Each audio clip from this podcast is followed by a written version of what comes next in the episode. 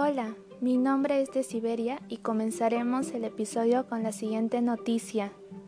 Las concentraciones del contaminante PM2.5 en Lima Metropolitana y el Callao han vuelto a elevarse hasta alcanzar valores históricos. Este contaminante se encuentra suspendidas en el aire y se desplaza con facilidad en los pulmones, ocasionando problemas de salud. Por la noticia podemos deducir que el tema será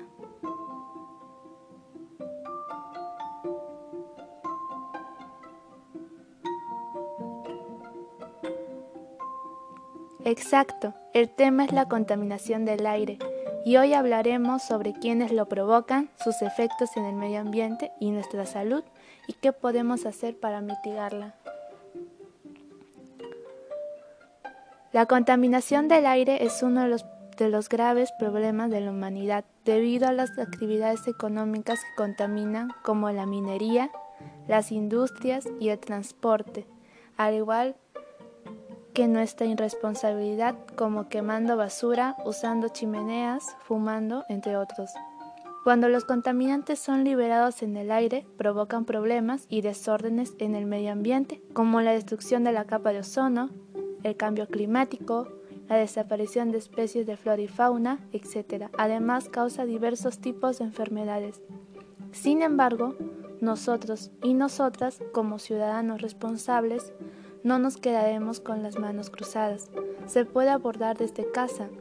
Solo se debería cambiar algunos hábitos.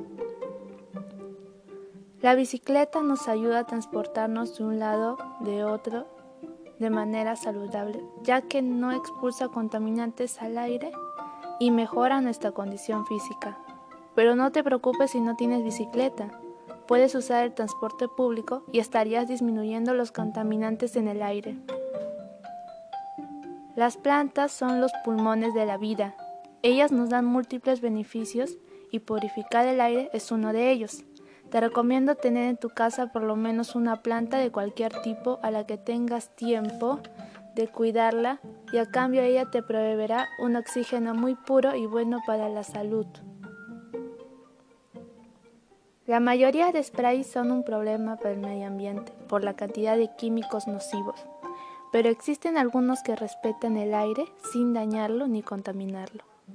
Se recomienda usarlos porque no dañan el aire ni te producen alergias ni enfermedades.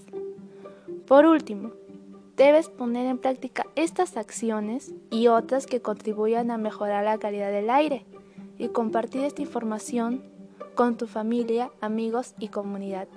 Unidos todas y todos podemos erradicar este problema y mejorar este maravilloso beneficio de la naturaleza. Todo depende de ti. Se despide su amiga de Siberia y hasta una próxima oportunidad.